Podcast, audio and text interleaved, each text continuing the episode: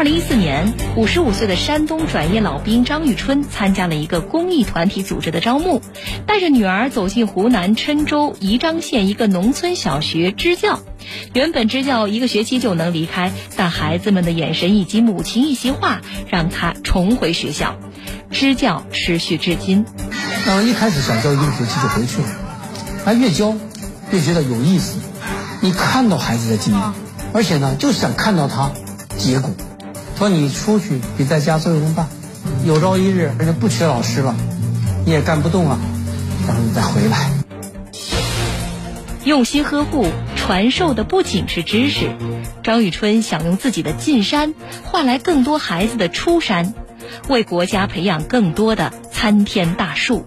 人的生命意义在哪？在于对社会有贡献，而不是行尸走肉。一定要用我有生之年，要为山里的孩子多做一点，多培养一些参天大树，让他们有朝一日回乡，为家乡改变面貌。做一些事情。退役老兵的支教路，铁坤马上讲述。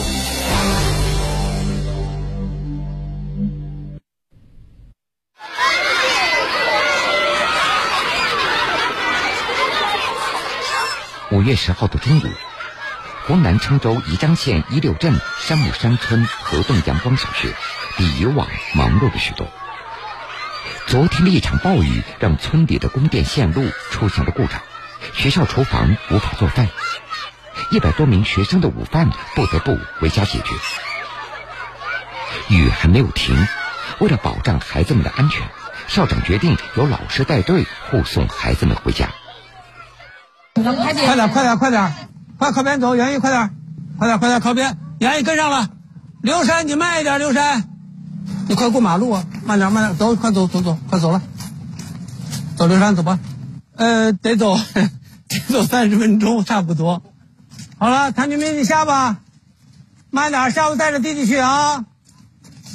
能不能走动了？能走动啊？走不动就说啊。这带着孩子回家的人，他叫张玉春，山东日照人，原空军某部上校军官。那是在二零一四年。他开车一千六百多公里来到山木山村支教，放弃都市安逸的生活，来到山区当老师。当地人对他是既佩服又不解。我不是向往农村生活，我是向往着去做有意义的事。好了，我觉得我去村小当老师，可能意义更大一点。人的生命意义在哪？在于对社会有贡献，而不是行尸走肉。张雨春的父亲是一名抗战老兵，受父亲的影响，十九岁那年他就报名参军，成为了一名空军航空兵，实现了儿时的梦想。不过，高兴之余，另外一件事却成为了他的一个遗憾。我参加七七七七年的高考，转过年来发通知书，我被一个师范学校录取了。这边入伍通知书，这边入学通知书。我年轻的梦就是当兵，我就拿着这个入伍通知书当兵了，这个入学书就放下了，但是埋在我心底。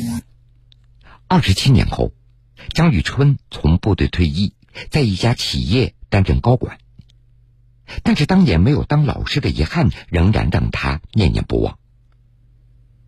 事情巧了，二零一四年，张玉川从一个战友那里了解到。说有一个公益团体正在招募支教老师，他没有犹豫，马上填了报名表。女儿知道这个消息以后，也跟着父亲报了名。主要是对我不放心，就是不知道艰苦到什么程度。说你当时我五十五岁了，说你的身体能不能承受得了？当年九月。张玉春和女儿各自辞掉了工作，来到湖南郴州宜章县一六镇山木山村的河洞阳光小学。当时，张玉春他给自己定了一个计划，只支教一个学期，了却心愿之后就回家。来之前有充分的思想准备，因为看过山区艰苦啊，什么这个各种苦。因为我是开着车来的嘛，我就是我就怕东西不够用啊，到时候去之后，后来我连。连洗脸盆、水桶、锅碗瓢勺我都带了。河洞阳光小学是周边六个自然村唯一的一所小学，开设从幼儿园到三年级的课程。张玉春刚到这里的时候，条件十分艰苦。教室是一排低矮的老房子，宿舍的窗户连玻璃都没有。其实，在来之前，张玉春他就做好了吃苦的准备，但没有想到，难倒他的竟然是教室里的一张课程表。课程表上设置很全，我一看，哎呀，什么课都有。我就校长问校长，问校长，这课都谁上？他说你上。我说我上。他说我们这儿实行是两个人包班，说班里边所有的课都是你跟另外你们大班老师上的。当时我就傻了，因为这东西咱没学过呀。我航武出身的，当了二十七年兵，音乐呀、体育啊、美术啊这些东西外行，语文我没问题，我可以教。虽然当时有些课程对张雨春来说并不擅长，他也不懂得该如何教学生，但是在部队练就的不怕困难的性格还在。在那段时间里，他一边适应环境，一边在补习知识。我不会什么，我缺什么，我就找专科老师去给我教，所以把自己现在练成全才了。这个剪纸，然后画线条画，然后上体育课嘛，本身就是当兵的，别人少些，基本功都在。做事严肃认真，说话声音洪亮，这是张玉春在部队所养成的习惯。刚到学校，人们一度认为这个退役的军官是一个非常严厉的人。不熟悉他的人，甚至还会对他有些误解。村民都会觉得，说张老师太厉害了。开玩笑讲，说谁家孩子不吃饭，说快吃，不吃张老师来了。那孩子下了赶快吃饭了，就这样，我都成了这种人物了。但了解我的人，就会知道，嗯，老师还是，嗯，很和，很可亲。就是我们我们班的孩子是不怕我的。张雨春他也知道，在部队带兵和在学校带学生有很大的不同，所以他也在逐渐的去适应从部队军官到教师身份的转变，取长补短，择善而从。渐渐的，孩子们也都喜欢上了这位支教老师，学习成绩也在一天天的进步。我会用带兵这种心态。严格要求他们，同时呢，我又像会对像孩子一样去关心他们。上课，老师就是老师就是；下课就是朋友，我和他们玩的很开心。他们也孩子也愿意和我玩。他带的班在一六镇每一期的中央考试都是前十名以内。跑到中间这个白的地方跳，来，快跑！与孩子们相处的时间长了。张雨春发现自己开始对这里有了感情，甚至有些恋恋不舍了。那么一开始想教一个学期就回去了，啊越教越觉得有意思。你看到孩子的进步，而且呢，就想看到他结果。很快，一个学期就要结束了，到了和这里说告别的时候了。在与学生家长一次交谈过后，犹豫不决的张玉春改变了原来的计划。老北京问我说：“张老师，说你们什么时候回家？”我说：“放假就走了呀。”他说：“还来吗？”我说：“不来了。”他说：“你们教的好，说教的真的好，孩子们跟着你们在一起，也普通话也说好了，学习也进步了，也有礼貌了。就是你们老师换的太快了，说能够教长就好了。那家长的话。”我听，我听在心里边了。在和家人商量过后，张雨春决定要留在山木山村长期支教，至少要带完一届学生。然而，二零一五年十月，家里打来的一个电话，让他陷入了两难的境地。就我们家人从来不会扯后腿，就你在干什么事儿？没事给你找事儿，你回来吧，不会这样的。我妹妹给我打电话，一定是真的到了不打电话不行的时候了，才会给我打电话，说哥，说爸不行了，说你回来吧。挂断电话，张雨春立即请假回到山东老家。可是到家的时候，父亲已经永远的离开了他，没有能够见到父亲的最后一面，这也让他愧疚不已。但是在处理完父亲的后事，在家只待了三天，张玉春又匆匆的赶回到了学校。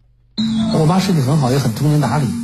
我说妈，我说这样，我说，呃，我说我我是请假回来的，我说我走了，孩子就没人带了。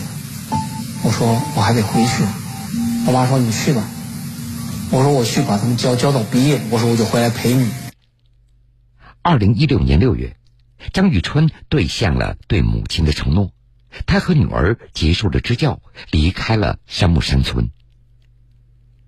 离开学校的那天，乡亲们的感谢与不舍让张玉春感动不已。乡亲们知道我要走，然后买了炮，买了啊，在村口就在我们学校门口放鞭炮，放了有十几分钟。当时说：“哎呀，好可惜啊，一个这么好的老师走掉了哈，你看这心情一下或者怎么样呀？呃，把他争取过来呀，总是不舍得他。”在回到山东以后，张玉春一直守在母亲的身边。弥补这些年来没有陪伴父母的遗憾。那段时间，他虽然离开了河洞阳光小学，但是对学生的不舍和惦记时刻萦绕在他的心里。会翻孩子们的照片，然后节假日呢会给孩子们视频，因为你想我带他们两年了，对吧？确实还是很想他们，就想想知道他们学习状况呀、生活状况啊，是这样的。后来我妈呢也跟着我看，这样的日子持续了大半年。八十八岁的老母亲早已看出了儿子的心事。他说：“你既然这么喜欢孩子，就这么想去支教，他说你想去就去吧。”后来我说：“我不放心你啊。”我妈说：“我说你看我能吃能喝，自己生活能自理，再加上还有保姆呢。他说你出去比在家作用大。”你可以去做你想做的事情。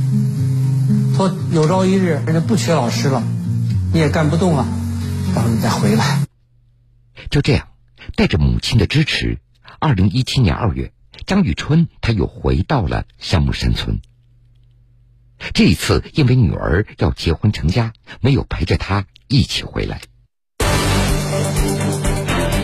零一四年，五十五岁的山东转业老兵张玉春参加了一个公益团体组织的招募，带着女儿走进湖南郴州宜章县一个农村小学支教。原本支教一个学期就能离开，但孩子们的眼神以及母亲一席话，让他重回学校。支教持续至今。嗯，一开始想教一个学期就回去了，他越教越觉得有意思。你看到孩子的进步，而且呢，就想看到他结果。说你出去比在家作用大，有朝一日人家不缺老师了，你也干不动了，到时候你再回来。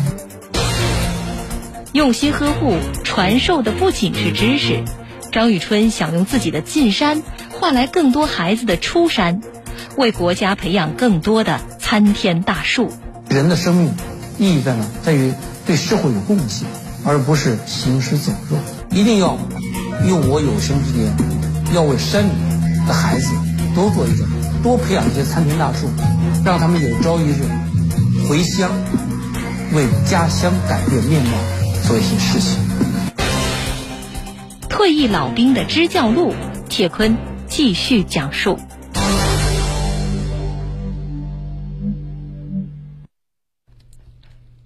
二零一七年二月，张玉春他再次回到了山木山村。这些年来。张宇春，他都是以志愿者的身份在学校支教，不要任何的报酬，所有的生活开销都是自掏腰包。他在学校闲置的一块地方开辟了一块土地，种了蔬菜，养了鸡和鹅，自己在宿舍生活做饭。是因为我自己做饭做的好吃，我才坚持自己做饭。我我也不吃他们饭。再一个呢，就是他们呃学生餐啊什么的，我也不去跟他们搅和。陈元帅的诗：“手莫伸，伸手必被捉。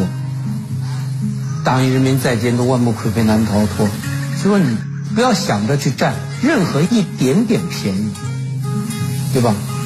不做，然后我自己做自己吃，我吃的心安理得，我吃的舒服自在，多好。张雨春支教的这几年，学校的面貌发生了很大的变化。但是他仍然想给孩子们创造更好的学习条件。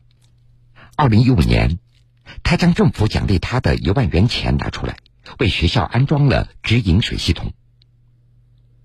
为了让孩子们有一个更舒适的活动场地，他又自己掏钱置办草皮，翻修了足球场。当时那个足球场修帮我开挖机的老板还开玩笑说：“说张老师，说你在这支教没有工资？”我说：“对。”我说：“我是志愿者，义务的。”他说：“听说你自己掏钱修这场地？”我说：“是啊。”他说：“你是不是傻呀？” 我说：“我不光傻，我还缺心眼儿，我还执着呢。我说我认准一件事，一定要把它干好。”哎，我说，大家目的不一样，想法不一样。来，让开，让开，让开。来，谁守门员？你守门员是吧？好，下一个你让开，来，郭阿姨，我们的题啊。哎。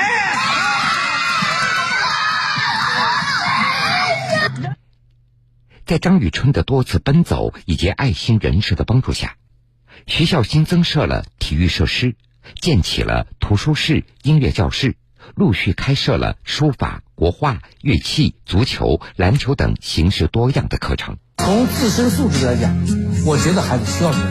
城里边家长花钱让孩子去学各种乐器，说明什么？说明需要。那我既然有这种机会、有这种条件，我让农村孩子也一样，我还不花钱学，多好。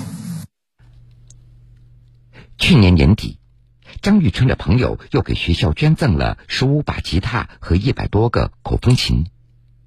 张玉春又通过自己的关系联系了几位音乐老师，利用课余的时间给孩子们上网课。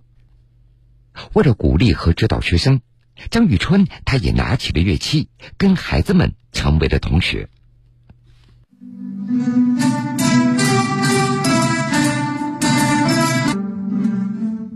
包括孩子们说了，上文化课我是老师，上音乐课咱们是同学，我和你们一起学。然后，我经常会向我的同学请教一些，就是那个有很长的谱子，他们一遍就记住了，我可能需要两遍三遍，那我会去找他们请教，他们也会很高兴的教我。他真的是一个非常值得我们敬佩和学习的人。我经常听到他晚上大概晚上十一二点，他可能还没有休息，在练吉他。我听到过好几次，而且我有一次还听到他在练普通话。如今，已经六十多岁的张玉春仍然在不断的学习提升自己。他表示，自己的身体还可以，未来只要身体允许，支教的事情就会一直继续下去。因为有时候，嗯，也会跟张老师聊天嘛，他就说过，嗯，就是他前半生保家卫国，后半生教书育人，他要去实现自己的社会价值，做一些有意义的事情。我时刻在鞭策我自己，老夫子之夕阳晚，不用扬鞭自奋蹄。一定要用我有生之年，要为山里的孩子多做一点，多培养一些参天大树，让他们有朝一日回乡，为家乡改变面貌做一些事情。说这就是我的初心和愿望。三二一，茄子。